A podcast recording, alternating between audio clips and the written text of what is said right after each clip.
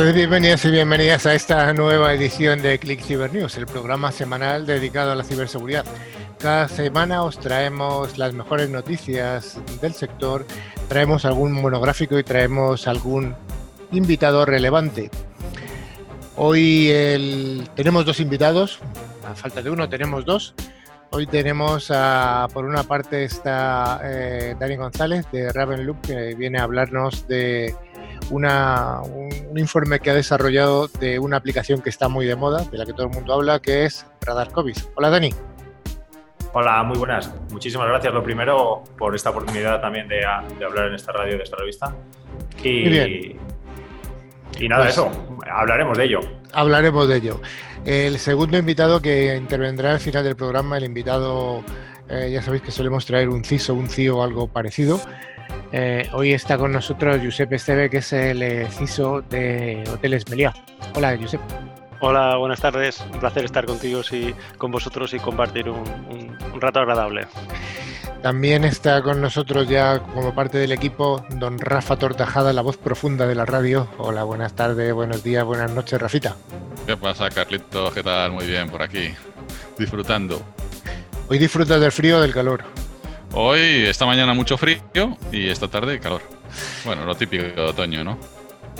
Siguiendo eh, con, el, con el equipo, está con nosotros don Manu Cantanero. Hola, Manu.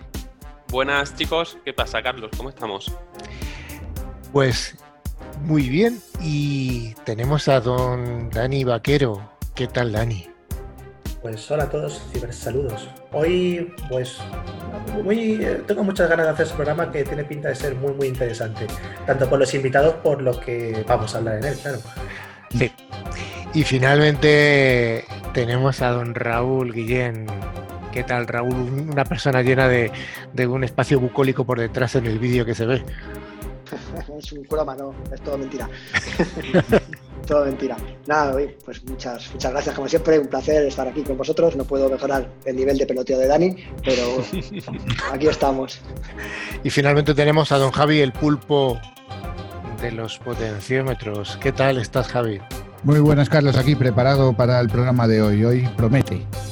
Eres un poco manos tijeras, ¿eh? además. Finalmente estoy yo, Carlos Lillo, y juntos vamos a mantener los 55 minutos que nos quedan llenos de interés y, con, asuntos que hemos preparado con mucho cariño.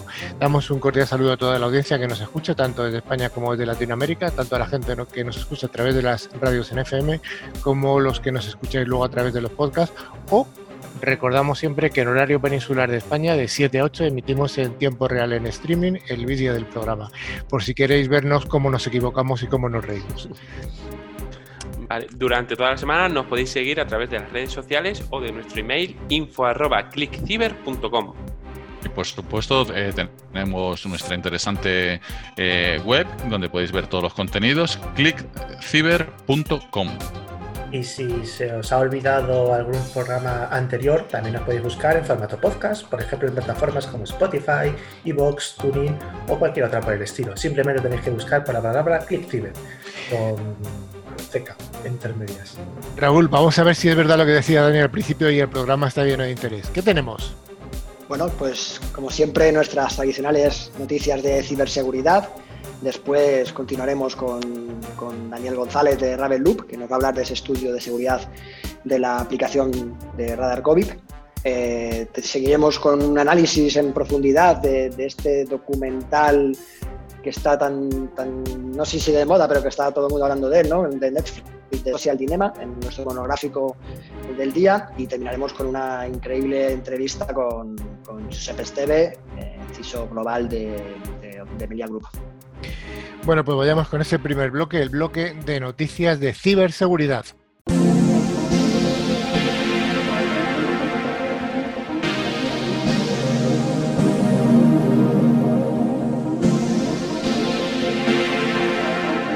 Como cada semana, Netscope, solución líder en protección de entornos cloud, nos trae las noticias más jugosas que han ocurrido durante la siguiente semana. La primera de ellas nos habla de un ciberataque que ha inutilizado todo el sistema informático del Ayuntamiento de Guadarrama. Para quien no lo sepa, es un pueblo que está en la Sierra de Madrid. Sí, un, ciberataque en el sistema informático del Ayuntamiento de Guadarrama ha dejado sin posibilidad de atención y tramitación de todos los departamentos de la administración local. O sea, ha afectado a todo lo que es el ayuntamiento y empezó el ataque durante el martes 13 del 10, o sea, hace un par de días martes 13 de 2020. Desde luego ha sido una fecha un poco vaciada. Entonces, bueno, pues este, este ataque, este ciberincidente está basado pues, en un ataque de ransomware que, del que no se tienen muchos más datos. Solamente tenemos que recordar a nuestros eh, oyentes, los que no tengan muy ubicado lo que es el, ransomware, que al final es un tipo de malware que lo que consiste es que cifra todos nuestros datos y luego nos pide pues, un rescate para poder acceder a ellos o incluso no hacerlos públicos. El hecho, bueno, de este ciberincidente que ha tenido el ayuntamiento, pues ya ha sido denunciado tanto a la Guardia Civil como al Centro Criptográfico Nacional, perteneciente pues al, Centro Nacional de Inteligencia, al CNI, para que se pueda estudiar de dónde ha venido, el alcance y cómo intentar solucionarlo. De momento, tanto ordenadores como servidores han tenido que ser desconectados, siguiendo las indicaciones de los expertos. Como se puede ver, según ingresamos en la web, nos sale un banner con el siguiente texto tanto el registro general como el resto de servicios municipales están afectados, por lo que los plazos municipales se suspenden, pero para otras administraciones deberían tramitarse a través de cualquier otro registro municipal o en correos. Raúl, ¿qué medidas se pueden tomar? Aunque ya las estamos diciendo casi semana sí, semana no, pero bueno, parece ser que hay eh, cabezas en las que no entran. ¿Qué medidas recomendamos desde ClickCiber? Bueno, pues parece que los cibercriminales están aprovechando esta pandemia ¿no? para eh, ciberextorsionar alegremente, pero bueno, como siempre decimos, en primer lugar, mitigar, y para poder mitigar tenemos que tener buenas herramientas de protección profesionales, eh, sistemas de detección y respuesta, gestión y remediación de vulnerabilidades, un buen sistema de parcheado o tecnologías equivalentes. Todo esto para impedir que los, que los cibercriminales utilicen esas flechas de seguridad, esas vulnerabilidades conocidas, esos agujeros para entrar en nuestros sistemas. Pero si por lo que sea consiguen entrarnos, sistemas de backup, recuperación ante desastres, sentido común. No podemos tener nuestros sistemas alegremente sin proteger y además sin un plan B para recuperarlos en caso de cualquier incidente. Además, casualmente durante este año prácticamente todas las semanas tenemos una administración local que es, hay muchas administraciones locales en España, son 8.000 y es lógico que, sean, eh, bueno, pues alguna haya caído. Pero bueno, insistimos, son medidas pues bastante razonables. ¿Por qué, Rafa, por qué durante más de 40 años no se puede poner el nombre con a un archivo en Windows 10? Durante más de hace 40 años no existía Windows 10, pero bueno, en todos los Windows posteriores que ha habido, ¿por qué no se puede utilizar la palabra con?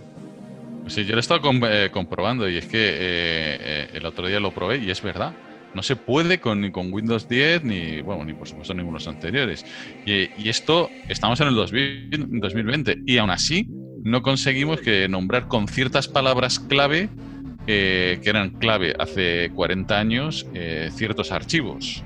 Esto se debe sobre todo a la retrocompatibilidad que tiene Windows 10 con otros sistemas Windows, que a su vez heredan de MS2, que heredan de MS2 ciertas características los nombres prohibidos van asociados a cómo se llamaban ciertos dispositivos en MS2, como por ejemplo las impresoras eran LBT para puertos paralelos, COM para los puertos serie, etcétera.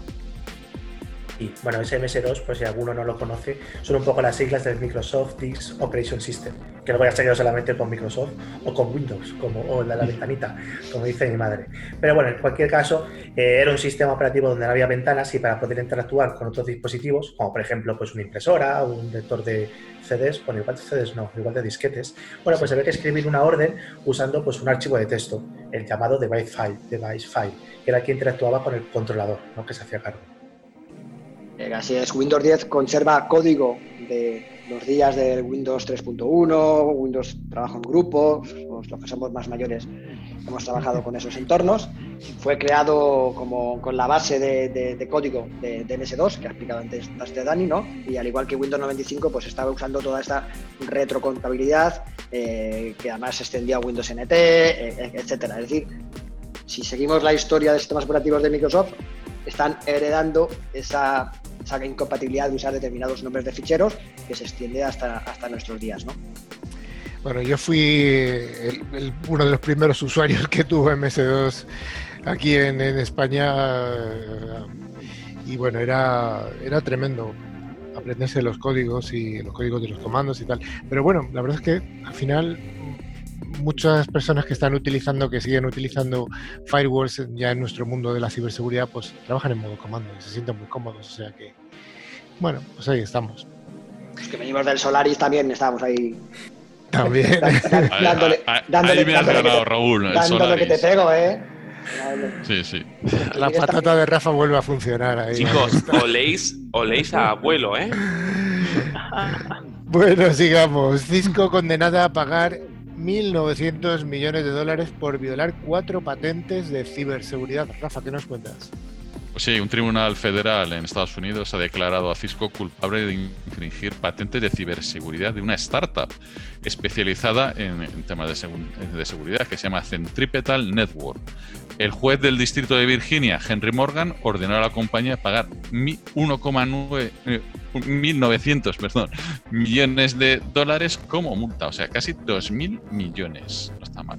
Bueno, esto tampoco es luego tan sencillo como parece, porque al fin y al cabo esta startup, la Centripetal Network, tiene financiado un poco todos sus sistemas de protección a Mm. través de un programa del Departamento de Seguridad Nacional de Estados Unidos, que al final luego está implicado a la hora de denunciarlo. En cualquier caso, la acusación sobre Cisco es de copiar esa tecnología de protección de redes en los routers y en los switches, que bueno, prácticamente todo el mundo eh, que está en este mundillo conoce. Vale, con la decisión del juez, Cisco también deberá pagar a startups el 10% sobre de algunos de sus productos durante los próximos 5 años y ese porcentaje bajará al 5 durante los 3 años siguientes. Cisco, con sede en San José, California, anticipó la apelación de la demanda presentada por la startup en febrero de 2018. Eh, voy a poner acento americano. Dada la evidencia sustancial de la inflación, invalidez y que las innovaciones de Cisco son anteriores a las patentes por muchos años. Eso- Pero ese era un acento americano-mexicano de Aznar, ¿no? Algo así, me suena. Que me, me- me- me crié con las traducciones de. Te has venido arriba, tío. Hay un grupo de investigadores que han encontrado vulnerabilidades en el servicio de la nube de Microsoft Azure. Pues sí, según se, ha denunciado en las últimas investigaciones, eh, se han encontrado dos fallos de seguridad en los servicios de aplicaciones de Azure de Microsoft, que podrían haber permitido a un atacante llevar a ataques de falsificación de solicitudes de- del lado del servidor, lo que se llaman los SSRF, o ejecutar código arbitrario y hacerse, por lo tanto, a- de- a- de- como administrador de lo que son los sistemas. Sí, este, bueno, pues estos fallos se informaron ya en junio a Microsoft y prácticamente lo que, lo que permiten hacer es a un atacante, pues bueno, se convierte en administrador de forma silenciosa, básicamente en el servidor Git de App Service, que al final puede implantar páginas de phishing maliciosas que serán accesibles a través del propio portal de Azure para los administradores. Eso es un poco en qué consiste la idea. Azure App Service es una plataforma basada en la computación en la nube que se usa como servicio web de hospedaje para crear aplicaciones web y backends de móviles. La primera vulnerabilidad es un fallo de escalada de privilegios que hace posible que a través de un SSH, hablamos antes de las líneas de código y de comandos, en la instancia eh, iniciar como root, lo que permite al atacante tener control absoluto sobre un servidor web SCM, eh, también conocido como Software Configuration eh, Management. ¿no? Root es el usuario con mayores privilegios en un sistema como admin. La segunda vulnerabilidad de, la, de seguridad se refiere a la forma en, en el que el nodo de la aplicación envía solicitudes eh, de la API y lo que potencialmente además permite que esta aplicación web con la vulnerabilidad SRF acceda al sistema de archivos del nodo y robe el código fuente y otros archivos o, información sensible. Sí, podríamos decir que como una recomendación general es que en todos los servicios que tengamos en nube se ejecuten, eh, hayan protecciones de ejecución en tiempo real, como, de- como defensa. ¿Para qué? Para impedir que se inyecten pues, código malicioso, que se hagan amenazas eh, de, de ataques en memoria y que, se, y que sean detectables las vulnerabilidades eh, en ese tiempo de ejecución, que puedan ser explotadas por un atacante. Bueno, hace unos días hemos tenido el Amazon Prime Day, el día de las compras eh, tecnológicas mm, más masivo, yo creo que de, de todo el año. Y los ciberdelincuentes han estado muy atentos, están al día y, bueno, prueba de ello es que un 20% de los dominios registrados en el último mes con palabras como Amazon o Prime son maliciosos. Dani, ¿cuántas cosas te has comprado en el Amazon Prime Day? Bueno, pues algo, algo ha caído desde luego, al final no puedes dejar de picar. Pero bueno, siempre con cabeza y sentido común, ¿no? Entonces, bueno, pues esto es un estudio que ha realizado la, empresa de Checkpoint sobre esa actividad, depende de esos dos últimos días, ¿no? Que, que, han registrado más del 20% de dominios registrados con esa palabra Amazon y Prime para intentar, oye, capturar a esos usuarios menos precavidos, desde luego. Pues sí, eh, como bien ha dicho Carlos, son eh, los días 13 y 14 de octubre, es cuando ha salido el, Prime Day, y son los días en donde se están eh, poniendo grandes ofertas y obviamente la gente pincha. y esto tenemos que tener en cuenta que muchos de los delincuentes usarán estas ofertas para obtener beneficios. Esos siempre intentan hacer lo mismo, ¿no? Entonces, ¿qué es lo que se intenta? Por pues realizar distintos fraudes que solemos comentar en, todos los programas anteriores. Por ejemplo, Raúl, ¿qué, tipo de ataques han estado haciendo? Bueno, hemos hablado muchas veces del phishing, una de las primeras fases de un ataque dirigido. Bueno, para ello lo que están haciendo en este caso los, ciberdelincuentes es algo tan sencillo y tan habitual y ya que repiten en el tiempo como registrar dominios similares a los de las marcas eh, o, usuarios que están intentando buscar para engañarles, ¿no? Como decía Carlos, palabras similares a, Amazon, a Prime, eh, eh, etcétera, ¿no? De tal forma que intentan engañar al usuario pinchando un dominio ficticio que al final es un fake, es, un, es malicioso para dirigirle a, a, un, portal que no es el oficial, ¿no? Con lo cual, recordar las ofertas escandalosas, mm, dudemos de ellas y por muchas, muy interesantes que sean, verifiquemos siempre muy bien dónde estamos pinchando antes de hacer una compra o de acceder a un sitio web. Siempre debemos de tener en cuenta algunos consejos para no caer en este tipo de ataques, como por ejemplo, revisar que los dominios a los que accedemos no tengan errores ortográficos, en vez de una utilicen un cero, comprobar que la página web sigue protocolos de seguridad, es decir, que empiezan por HTTPS, no entrar a hacer pagos en redes públicas, y por último, cuando tenemos que hacer un pago con tarjeta, pues muchos bancos tienen la posibilidad de crearte una tarjeta virtual en la que incluir el dinero. Pues en estos casos donde hay tanto fraude, intentar poner en esa tarjeta el dinero justo para hacer el pago. De tal forma que si alguien de su plan te quita esa información, por muchos pagos que quieran hacer, no van a poder hacerlo ya que no tienes más dinero. Una recomendación muy interesante esta última mano. Bueno, parece ser que los ciberataques para robar información y secuestrar empresas se están disparando en España, ¿no, Raúl? Así es, Carlos. El ransomware lleva años figurando entre las principales amenazas a las que debe hacer frente una empresa en Internet. Todas las semanas tenemos casos repetitivos de ataques y incidentes de ransomware. Eh, los ciberdelincuentes utilizan este software malicioso para secuestrar dispositivos y robar información. Y al final en España los ataques que utilizan ransomware para atacar pues han aumentado un 160% este último trimestre, creciendo tanto pues la frecuencia como la propia intensidad de los mismos, de estos ataques, que hace al final que el impacto pues en el negocio sea pues tenga un crecimiento exponencial. Eh, de hecho, se, habla que hay una, prácticamente hay una víctima cada 10 segundos. O sea, fijaros la, barbaridad, ¿no? Y aunque el mayor aumento en Europa se ha producido en España, también podemos ver otros países donde también ha aumentado mucho, como en Alemania, un 145%, en Reino Unido, un 80%, e incluso, poco menos, en Francia, un 30%. Pues sí, eh, sobre todo el aumento de, este tipo de ataques, que de, lo mismo de forma global y viendo todos los países ha aumentado un 50%, es eh, debido a, que todos estamos usando una herramienta nueva o no tan nueva, que es el teletrabajo. Como sabemos, debido al COVID, a la COVID-19, la mayoría de las empresas se han visto forzadas a implantar métodos de teletrabajo, lo que ha llevado a que muchas de ellas lo hicieran mal y pronto. Y claro está, hacer las cosas mal y pronto en la era digital conlleva dejar de muchas puertas de seguridad abiertas en el camino, lo que ha producido el, aumento de estos ataques y con ello la infección de miles de empresas. Pues sí, miles de empresas y semana a semana, como estábamos diciendo antes, siguen siendo afectadas. Bueno, pues hasta aquí las noticias de la semana y de la semana que viene habrá más eh, y seguro que las hay.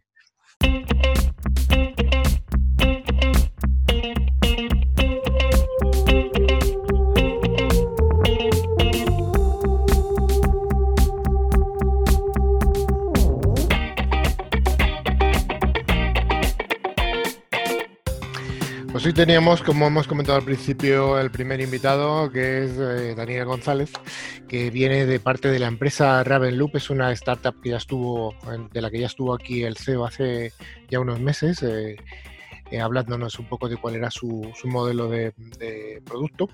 Pero hoy no viene a hablar de Ravenloop, sino que viene a hablarnos de un informe muy interesante que nos han hecho, nos lo han facilitado y por supuesto está colgado dentro de nuestra web en el apartado de informes. Tenéis el informe completo que ha elaborado Dani acerca de la aplicación de Radar COVID.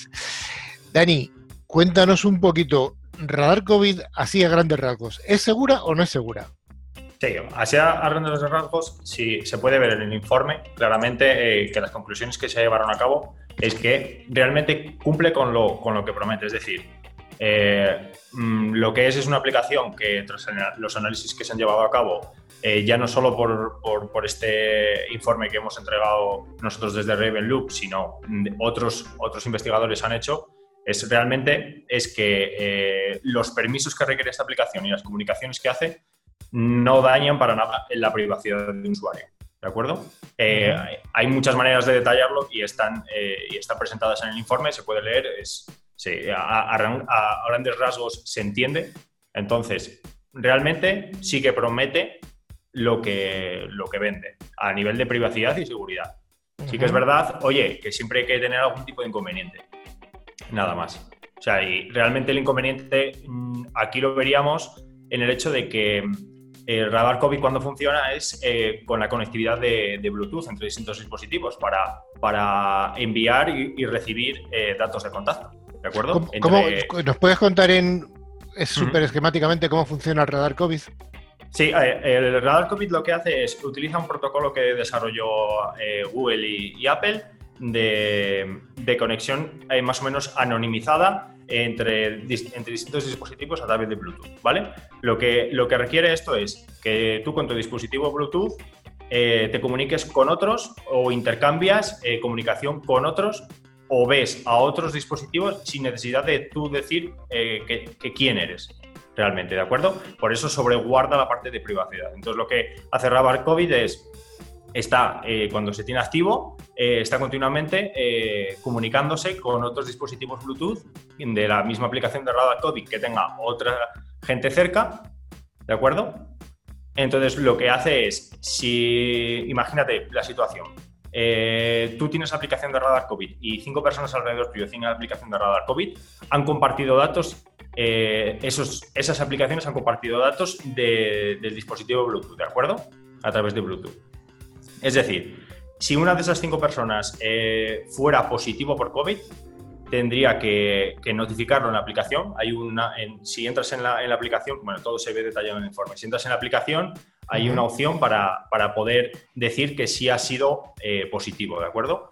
Eh, tú dirías que ha sido positivo, meterías un código, que ese código te lo daría el centro de salud tras la prueba positiva de PCR, ¿de acuerdo? Y automáticamente tú lo que le dices es, soy positivo. Esto envía una información a, un servidor mm, centralizado que tienen, que tendría en este caso el, gobierno, donde eh, le diría a, todo el mundo que ha estado en contacto con ese dispositivo Bluetooth, ¿de acuerdo? Es de las cinco personas que tenían el, del otro dispositivo, es, les manda un aviso de que, oye, han estado en contacto con alguien que ha sido, que ha reportado un positivo. No te dice ni quién es, ni tú puedes saber de ninguna manera quién es, ¿de acuerdo?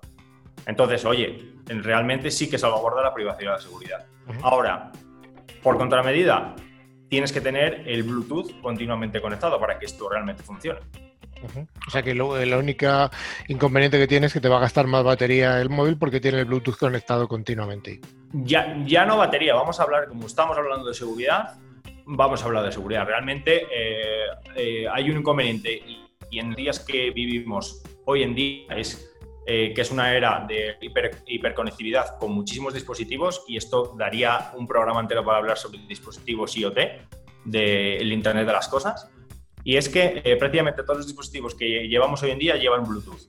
Para que funcionen entre ellos tienen que estar interconectados, es decir, puedes llevar el Bluetooth conectado todo el día. Ahora, ¿eso qué conlleva? Un riesgo ¿Por qué? Porque Bluetooth es vulnerable.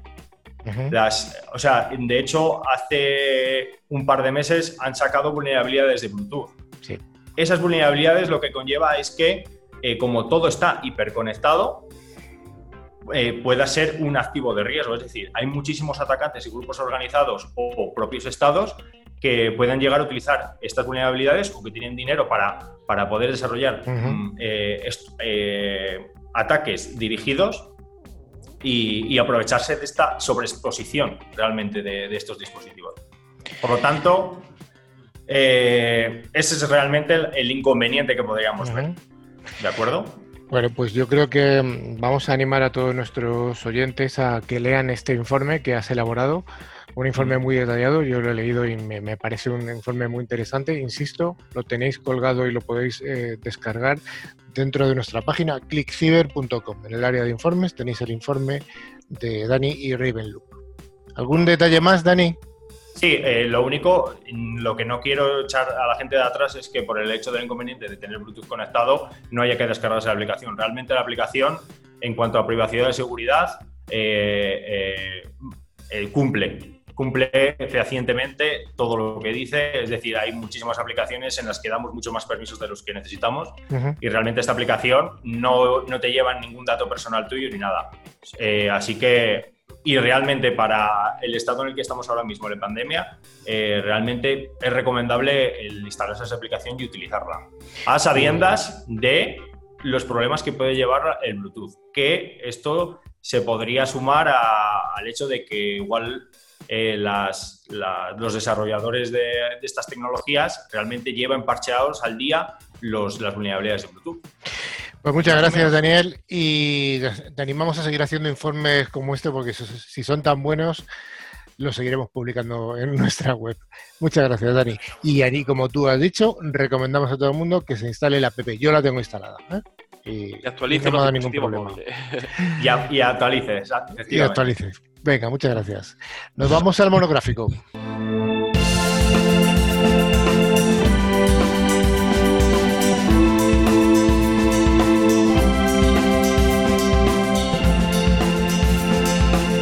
Hace ya algunos meses iniciamos un nuevo tipo de monográficos en los que hablábamos de una película o de una serie que nos gustase o que le encontrásemos cierta relación con la ciberseguridad. Bueno, recientemente se ha publicado a través de Netflix una película barra documental que se llama The Social Dilemma, Dilema. Es un documental de una hora y media aproximadamente, una hora y media, dos horas casi, yo creo que es.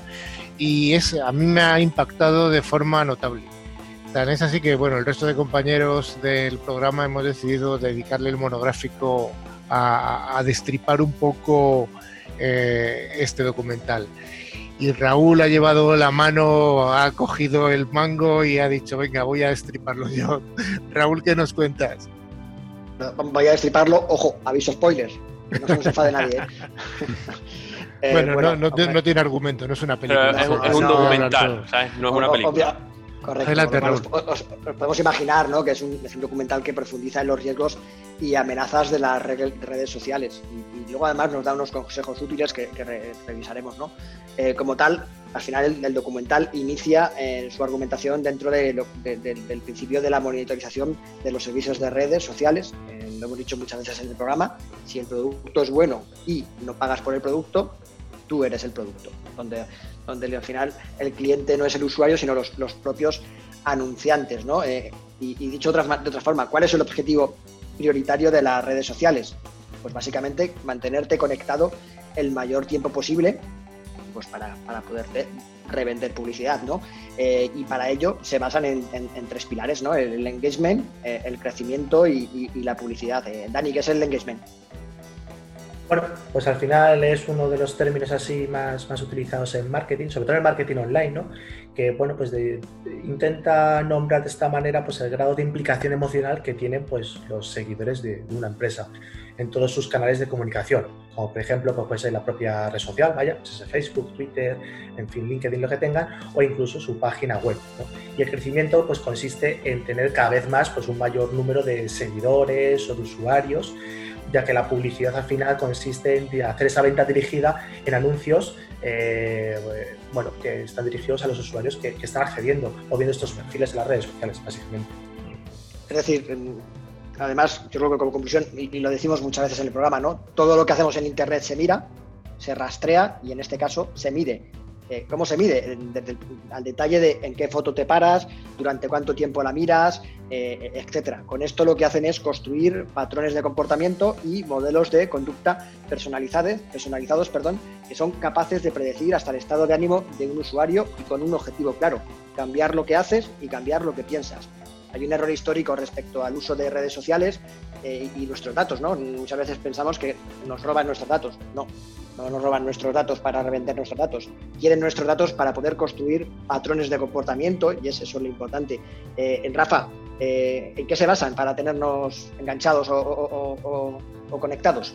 Pues se basan sobre todo en una vulnerabilidad, la vulnerabilidad del ser humano, el, estar, el querer estar ahí conectado, el querer eh, la aprobación de otros, el estar mirando qué es lo que, no sé, eh, esa, chica que me ha contestado, esa, ese amiguete que le da, que me ha dado un like, eh, es el, culto este al like que hay, que a mí me parece absurdo, pero bueno, es, una de las cosas que, que ellos los están mirando, es, es, es totalmente no sé, un, cambio cultural en, cuanto a que eh, ahora el producto, como bien has dicho, es que eres tú, es que, eh, es que la red social es gratis, sí, pero es que tú das un like y te sale un anuncio de gatitos, si das un like te sale comida de perros o de comida de gatos. Entonces, eso al final, eh, ellos están aprovechando de eso, de, tu conducta, de, lo que te está haciendo picar para seguir, seguir, seguir. Es, es bastante. Yo cuando lo vi el otro día digo, uff, esto. Me alegra no tener ninguna red social, ¿eh? Excepto LinkedIn. Pero, bueno. Yo, por ejemplo, ahí Rafa, y lo, lo ha comentado antes Raúl, dice, ¿cuál es el, objetivo prioritario de las redes sociales? ¿no? Mantenerte conectado el mayor tiempo posible. Pues porque te pone anuncios. Y dice, ¿y es gratuito? Jolín, pero si no miramos, por ejemplo, la televisión no es gratuita. ¿Y cuál es el objetivo de la televisión? Vender. Mantenerte conectado el mayor tiempo posible. También, ¿por qué? Porque te ponen anuncios para vender. La radio, también. La prensa. Menos esta, esta no, esta no, esta es una bueno, la prensa también. Entonces, ¿qué es lo que pasa? Yo sobre todo veo aquí, es verdad, se aprovechan porque, jolín, imagínate, Raúl o Rafa o Dani, dice que la tele pudiera hacer que mientras tú la estáis viendo, te pudiera ir recomendando lo que más te va a gustar. O sea, terminas un programa y te pone otro que te encanta. Aunque estéis cinco viendo la tele, se divide la tele y un cachito de tele para cada uno. Además, te pones a comentar con tus amigos o gente afín a ti el programa que estás viendo. Y luego te, pone un anuncio para retribuir económicamente, para tener negocio, te pone el anuncio de lo que a ti te gusta. Joder, es que eso es YouTube. Básicamente yo creo que la, clave de aquí es, esos algoritmos de inteligencia artificial, lo afinados que están, donde además se basan, no se, se están basando en, psicología y en, y, en tecnología persuasiva. Es decir, eh, lo tienen tan afinado que son capaces de dirigir la conducta de consumo de, información, de opinión eh, del usuario de una forma bastante eh, preocupante, ¿no? Y eso al final se, luego yo creo que lo, realmente grave de esto es que se transforma en, riesgos, tangibles y en riesgos que afectan a dos grandes áreas, ¿no? El desarrollo personal, el desarrollo humano y, el desarrollo asociado a la, sociedad, ¿no? Entonces, yo qué sé, Dani, un poco de los, de los asociados al desarrollo personal, ¿qué es lo que a ti más te ha impactado de lo que hemos visto en el documental? Bueno, al final tenemos bastantes, bastantes problemas. De todas formas, yo creo que todos un poco se reducen un poco al final a la, a la manipulación, ¿no? Lo habéis comentado con la televisión, con la radio, con las redes sociales, etcétera. Al final todo se reduce a eso, ¿no? Las aplicaciones estas de las redes sociales pues nos manipulan psicológicamente nuestro cerebro para intentar estar todo el rato pues revisando el dispositivo, ¿no? Revisando el feed. El propio feed de noticias está lleno de contenido que a su vez nos manipula las emociones a nosotros mismos, ¿no? ¿Para qué? Pues para maximizar al final el compromiso que tenemos y vendernos cosas.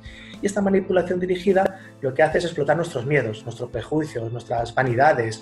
Eh, no, o sea, no solo es mala para nosotros como individuos, sino que al final se carga un poco las, las sociedades enteras. ¿no? Entonces, bueno, creo que va un poco por ese sentido. al final todo se puede reducir a esa, a esa manipulación que nos, que nos están eh, haciendo, vaya. Raúl, hay una pregunta que, bueno, que a mí me surgió en, vistas de viendo el documental y bueno, que yo creo que muchas de las personas se la hacen y yo creo que se explica bastante bien o se esboza en el documental y es que, bueno, eh, si tú eres de una tendencia, por ejemplo, a ti te gustan los toros, eh, tú has visitado un par de páginas de taurinas y, tal, entonces de repente te empiezas a, a recibir pues una realimentación positiva de tus gustos. ¿Eso es magia o hay algo detrás que hace eso? No, no es magia, hemos hablado de los algoritmos. Algoritmos. Que están detrás de todo esto, ¿no? Son, son los algoritmos de inteligencia artificial que, en base a, determinados patrones de, navegación, gustos, el, el, tiempo que simplemente si tú estás con el dedito en el móvil bajando, bajando, bajando y ves una foto de toros, volviendo al ejemplo que has puesto, y te quedas viendo esa foto más tiempo de lo habitual, ya te están capturando esos patrones, ¿no? Entonces, todo, todo, todo, eso lo que hace es transformarse en un, en un patrón de comportamiento y, eso lo explotan luego determinados algoritmos de, de inteligencia artificial. Para mí el riesgo de esto es que al final esos algoritmos manipulan la realidad que te muestran la gente adulta como nosotros, que tenemos, que tenemos capacidad crítica y vemos, hemos crecido en, una sociedad pluricultural con distintos tipos de opinión, bueno, tenemos la cabeza bien amueblada. El riesgo es cómo esto afecta a nuestros adolescentes, a nuestros, a nuestros hijos, donde le está mostrando una realidad dirigida, un Matrix, que no es real todo lo que ven. Entonces, el riesgo para mí en los adolescentes es esto, ¿no? Cómo están tergiversando la realidad y puede haber múltiples realidades adaptadas a cada comportamiento, patrón de, de conducta de, del propio usuario. ¿no? Eso para mí es lo realmente grave de esa manipulación que comentaba antes Dani. ¿no? De todas formas, en, este documental, espera, Carlos, porque esto es interesante. Al final, estos patrones que estaba comentando Raúl y demás son muy interesantes, pero fijaros que el propio documental ya está sesgado, porque al final la mayoría de las personas que aparecen tienen ideas afines, ¿no?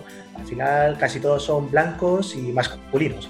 Y esto puede ayudar un poco a explicar por qué durante todo el documental se habla de ese problema de la adicción a los teléfonos inteligentes, a la polarización política incluso, ¿no? Y tampoco a cómo funcionan esas redes sociales para los marginados o incluso para colectivos vulnerables, ¿no?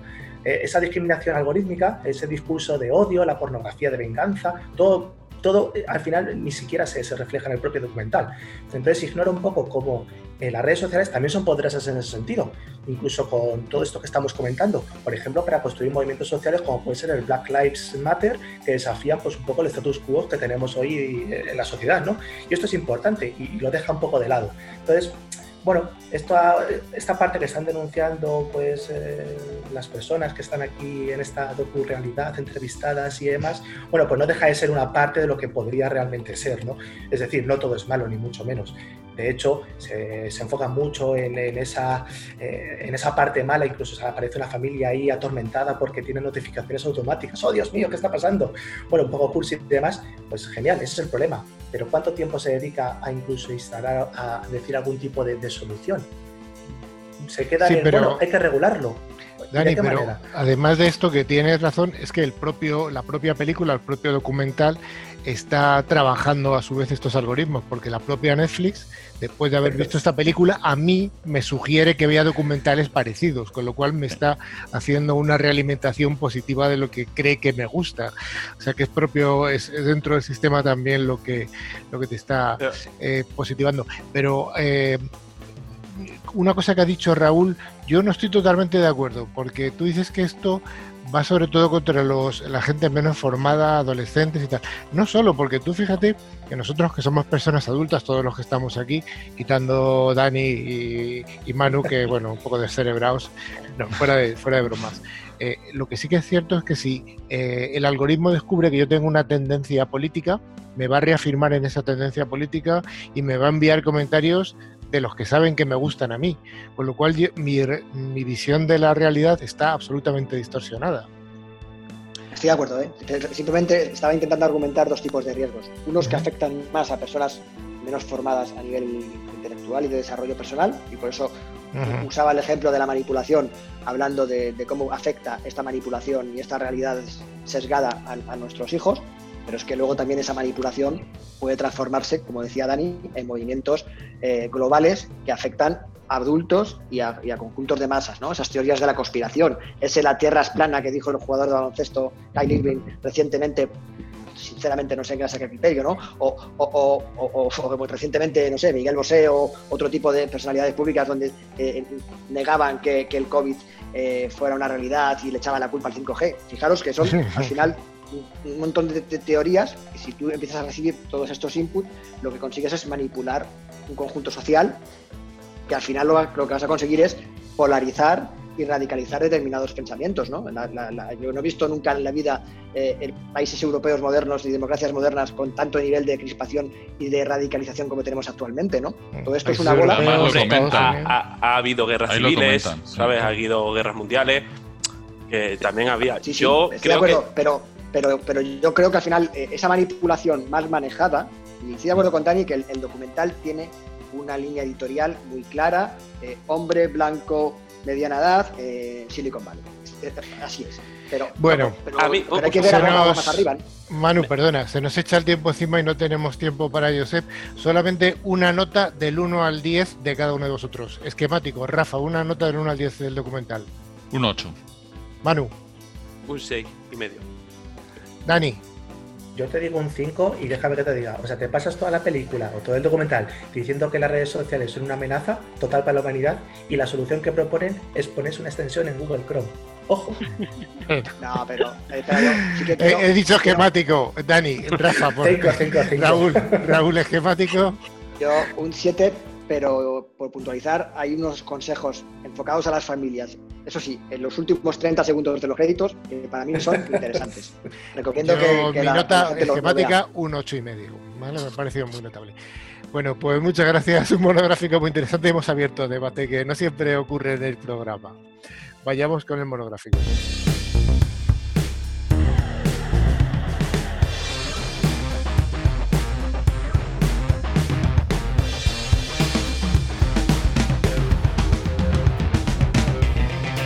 Muchas veces decimos, y siempre lo hemos intentado mantener en el programa, que traíamos a uno de los primeros espadas del mundo de la ciberseguridad en España.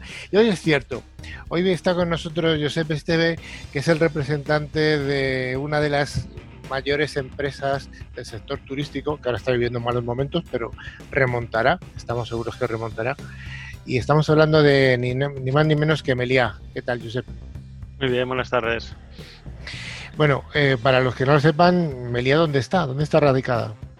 Bueno, Meliá, la sede eh, está en Palma de Mallorca, en las Islas Baleares, y bueno, después hay sedes corporativas en, Madrid, París, bueno, en varias, eh, muchas de las ciudades europeas, en, México, un poco por todo, en, en Shanghái. Estamos muy distribuidos en más de 40 países. Pero tú vives en Palma. Vivo en Palma, sí, sí, sí. Que, no, se podía, mal sitio. No, no, no. Cuando se podía iba por Madrid de tanto en tanto, ahora está un poco más complicado. Es complicado. Oye, eh, tú trabajas, eres el CISO de una empresa en la que no se pone el sol. No, la verdad es que no. Tenemos un follow the sun y tenemos siempre, aparte de que los hoteles no cierran, o sea, es una casuística especial del sector y siempre tenemos trasiego, pasajeros por aquí, por allá, estamos las 24 horas. ¿Mm? Melía es eh, mm, bueno la mayor cadena hotelera de España y en el mundo ¿dónde os situáis? En el mundo, uh, en, cuanto a ranking, de, bueno, en, lo que sería um, uh, turismo vacacional, entre las 10 primeras, y después eh, contando urbanos y esto, pues no te sé decir, pero sí que está entre las 40 primeras. Y después también hay muchos rankings por número de habitaciones. Uh, es, hay muchos rankings. Depende de la categoría que elijas. En cualquier caso, en uno de los rankings, el vocacional, que es el que la mayoría de nuestros escuchantes eh, pues eh, suele utilizar, estás entre los 10 primeros. O sea que eres el representante de una de las 10 primeras empresas del mundo, que, por eso eres un primera espada. Volviendo al simil taurino. Eh, bueno, hablarnos un poquito de ti, Josep. ¿Cuál es tu formación? Bueno, yo soy ingeniero de, telecomunicaciones, estudié en la Universidad Politécnica de, Cataluña, en Barcelona. Después hice el proyecto fin de carrera y estuve, de becario en, Berlín, en un Fraunhofer Focus. Estuve allí un año y medio y después uh, volví a Mallorca y empecé en una Big Four, en, en Young, Ahí estuve haciendo temas de, auditoría, riesgos tecnológicos y después me surgió la posibilidad de entrar en, en Melia, ¿vale? Y bueno, prácticamente pues ah, he estado en, dos etapas, pero prácticamente el 90% de mi tiempo he estado en Meliá. Primero como analista, después manager y bueno, el equipo también ha ido creciendo, o sea, la madurez de la compañía ha aumentado y, se ha tenido que, dar respuesta en no solo en servicios, sino también en recursos y estructura. Oye, algunas grandes dimensiones de la compañía, ¿cuántos hoteles tienen alrededor del mundo, Meliá? 300, 340 hoteles, 44.000 empleados. Eh, bueno, después también dentro de los hoteles hay marcas, o sea, esa Sol, Meliá, Gran Meliá, Mi, diferentes segmentos. ¿Y qué más podemos decir? Bueno, también hay diferentes casuísticas. Tenemos hoteles que son propiedad, alquiler, gestión. Tenemos de, de todos los sabores. Oye, y en cuanto al tema de la pandemia, quitando el problema económico que se lo tenemos todos los sectores, algunos más que otros, pero ¿cómo ha impactado desde el punto de vista estricto de la ciberseguridad, o mejor dicho, del departamento de TI de tu, de tu organización? Bueno, ha impactado bueno bastante, o sea, porque nosotros nos debemos a los hoteles y lo que hacemos es dar servicios a los hoteles y un poco también la operativa, o sea, teníamos usuarios eh, que accedían de forma remota, VPN, pues diferentes soluciones, pero ahora claro, es que el escenario es no que haya un 10%, 8% que, que va viajando y tienen que acceder a aplicaciones, entornos, a que sea la regla, ¿vale? O sea, ahora ha cambiado a nivel de concienciación lo hemos potenciado y bueno, también un poco todos los proyectos en los que estamos trabajando ahora van un poco eh, enfocados a eso, en, mejorar lo que es uh, la atención al cliente, intentando cumplir un poco los protocolos, procesos de check-in, uh, bueno, un poco todo, todos los procesos tecnológicos van a, la mejora de, lo que es eh, el día a día de, en, el hotel, en la prestancia y en la postestancia. Y en cuanto a los trabajadores propios de Melia, ¿cómo ha afectado el COVID a los trabajadores de tu departamento? Bueno, en mi departamento pues ahora estamos teletrabajando, vamos a la oficina un día y el resto es, es, trabajo en remoto. La verdad es que era una cosa que, se pedía, puede tener algún día de teletrabajo y no, no, no está implantado y realmente pues la, dirección, eh, aunque al principio igual era un poco reacia, ha visto que, el rendimiento ha sido muy positivo y posiblemente ahora cuando, cuando la cosa se recupere pues sí que vayamos a ir a, un escenario mixto y la verdad es que se están satisfechos con el, con el rendimiento de, los equipos. ¿Cuánta gente hay trabajando en TI en, en Melia? En TI somos unos 200, ¿vale? Después tenemos alguna subcontrata que otra que nos da un uh, servicio de outsourcing bastante, bastante grande, sobre todo para llegar a los hoteles y servicios más, más corporativos, data center. Oye, ¿alguna necesidad específica que tengas en, en los hoteles o en algún tipo de hoteles en concreto? Necesidad, pero ¿de qué tipo? Necesidad en cuanto a, los, a, los, a, las personas que se alojan. Necesidad de comunicaciones, hay que proteger las comunicaciones de estas personas que se conectan vía sí, wifi. Sí, a ver, claro, es que al final uh, la wifi actualmente se valora más que la cama. O sea, cuando tienes un, un, huésped y se va al hotel, uh, se quejará antes por, por, la, por, temas de conectividad que no por temas de por no temas de la cama o servicios. No, a ver, la verdad es que ahora uh, un hotel es como una segunda res, residencia y, y, hay muchos tipos de viajeros, de business, hay de todo, y realmente lo que está intentando hacer la compañía, el hotel, es ofrecer servicios para que no te falte nada. Cada vez todos estos servicios necesitan más conectividad. Hay mucho IoT, tema de gestión de calderas, temas de domótica. Al final, casuísticas, pues ya no es tan solo IoT, sino que también hay una parte de OT, ¿vale? Y necesitamos, al menos mi área, la, área de, de riesgos, de tener un poco esa visibilidad de todos los riesgos de entornos tanto gestionados como no gestionados, porque muchos servicios sí que son globales, gestionados de forma uh, centralizada desde las unidades corporativas, pero después hay hoteles que pueden tener sus casuísticas especiales, ¿vale? Por la ubicación en la que están y tener un partner local y un poco los riesgos vienen de ahí, o sea, todo lo que nos escapa, que nos ha gestionado desde un contrato, desde unos niveles de servicio, un cumplimiento de las políticas y controles de seguridad, pues eso que no ves, eso que es un poco más difícil de controlar.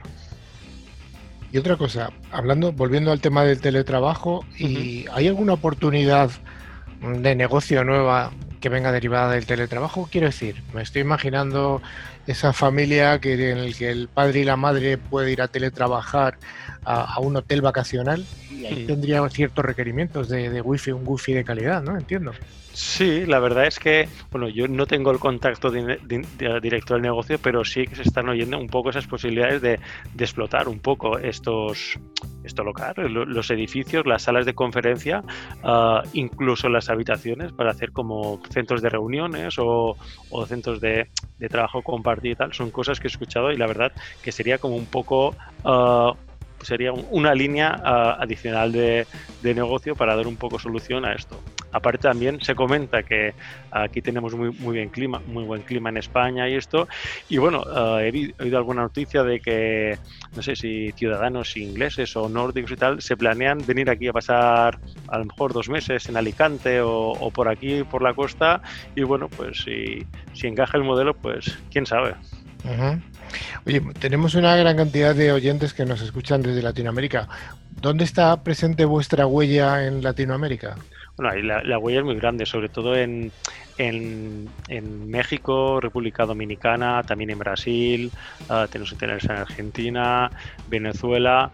Ah, bueno, es muy, muy extensa, o sea, hay, y hay un, un, gran cariño y los compañeros que tenemos ahí pues son, son majísimos, o sea que una gran cantidad y se empezó creo a finales de los 80 y en Sudamérica, en América Latina es un, un sitio donde tenemos muchas habitaciones y los hoteles más grandes y con más empleados están en, en México. Los hoteles más grandes están en México. Sí, sí, sí. Oye, ¿alguna particularidad que nos quieras contar de, de la parte de asiática de vuestro negocio? Bueno, pues la parte asiática, uh, la verdad es que el corporativo, la, bueno, el, primer hotel que se, se, montó allí fue en Bali, creo que fue en el 89, y después un poco ahora el crecimiento viene por ahí, ¿vale? Tenemos un, edificio, unos compañeros que trabajan en el corporativo de Shanghai, ¿vale? Realmente ahora los hoteles están al 100%, ahí en los hoteles. Están al 100%. Sí, sí, sí, es tráfico, es uh, viajeros internos, todos todos de, China y la verdad los, los hoteles están al 100% y la verdad que el crecimiento viene por ahí. La estrategia un poco de la compañía es posicionarse para los viajeros europeos que, nos, que conocen la marca, españoles, alemanes y, que viajan ahí. Y la verdad es que bueno, está funcionando bastante bien y la estrategia es llegar a tener, no sé si son unos 60 hoteles en los próximos 5 años. Ahora creo que hay unos 30 y pico, 40 y bueno, es ir creciendo en, por esa zona donde hay gran crecimiento. desde nuestro punto de vista, desde la, de la ciberseguridad, ¿qué, ¿cómo ves tú lo que queda de año? Bueno, el año está prácticamente acabado, pero ¿cómo ves el año 2021? A nivel de ciberseguridad, bueno, pues realmente lo estamos viviendo y antes lo, lo, comentabas durante el programa. La verdad es que se intensifican mucho los ataques. Uh, por phishing, ransomware, uh, las mafias trabajan y están preparadas y tienen uh, los vectores de ataque muy claros. Al final es uh, somos humanos. Nosotros por nuestra parte intentamos concienciar a los empleados. Antes hablabais un poco de, los requerimientos y es, es, no bajar la guardia. La verdad es que el teletrabajo favorece a muchos negocios, pero la verdad es que la implantación ha sido una cosa en tiempo récord y, se tiene que seguir trabajando porque nadie lo tiene cubierto al 100%. O sea, es una parte de concienciación, una parte de, revisión de arquitecturas, de temas de, configuración, gestión de vulnerabilidades. Al final lo que hablamos siempre, al final la seguridad es una, es una cosa de capas, ¿vale? Y no solo la gente de TI o solo la gente de seguridad. Al final, cualquier perfil que tenga tecnología y consuma tecnología tiene que ir ganando un poco más de, conocimiento, de, sensibilidad y, se va cogiendo. ¿eh? O sea, yo de verdad en nuestra organización, toda la gente que es un poco más sensible a, a tema de fraudes financieros ya lo huelen, ¿vale? Y a la mínima que tienen una duda, me conocen y me escriben un email, uh, eh, Josep, esto uh, puedo confiar, ¿vale? O sea, tenemos, tenemos las pautas, que miren el remitente, que no sea un HTML que figura ser el consejero delegado y tal, y, y, y, en eso... Uh, en eso la verdad es que estoy muy contento y muy tranquilo. Ahora, son cada vez más sofisticados, se pueden intentar pasar por, por una agencia que, trabaja con nosotros, a lo mejor tienes un partner que tiene el servidor de correo en Shodan y bueno, te las encuentras de mil colores, ¿vale? O sea, cada día, cada día aprendes.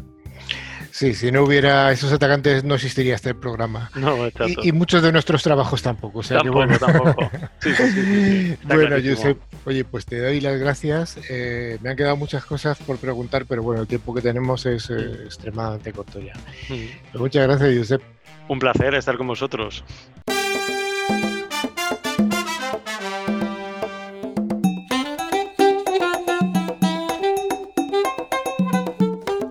Pues como cada semana, gracias a Engecom, va- damos paso al concurso en el que sorteamos dos licencias anuales del antivirus de calidad profesional de 3 Micro. Cada una de las licencias es válida para tres dispositivos y solamente hay que concursar de una forma muy sencilla, es concursar a una, perdón, contestar a una pregunta. Raúl, ¿tenemos ganadores de la semana pasada?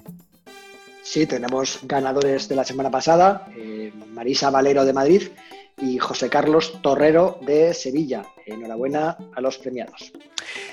Rafa, ¿y cuál es la pregunta para que ganen esos dos, esas dos licencias de 3 Micro? Muy sencillita. Dice, ¿cuántas eh, personas están trabajando en Melia en Tegui? Súper sencilla. ¿Y cómo se puede participar? Pues si sabéis cuántas personas son, eh, solamente tenéis que enviar un mail a info.kickfever.com indicando vuestro nombre, localidad y la respuesta, claro. Y antes de despedirnos, vamos a volver a remarcar que tenemos un fantástico email que es info.clickfever.com para que no solamente nos enviéis la respuesta a la pregunta del concurso, sino que cualquier duda que tengáis o simplemente os queréis poner en contacto con nosotros, lo, utiliza- lo utilizáis eh, libremente. También podéis seguirnos a través de nuestras redes sociales. Eh, a nosotros sí nos podéis seguir, eh, no hacer caso al, al- al- al monográfico, en Twitter, LinkedIn o Facebook. A través de nuestra web clickciber.com se puede acceder a nuestra revista digital, ver las fotos que aparece Dani muy guapo y otros contenidos de interés. Y finalmente os recordamos que a, tra- a través de todas las plataformas de podcast podéis escuchar los programas anteriores que están disponibles tanto en iVoox, Spotify, TuneIn, buscando la palabra clave ClickCiber. Pues sí, y además, como hemos dicho, os recomendamos eh, pasearos por nuestra página web y eh, leer el magnífico informe de nuestro invitado de hoy, de Daniel González. Muchas gracias a todos y a todas, y dentro de siete días aquí en el mismo sitio y a la misma hora. Adiós.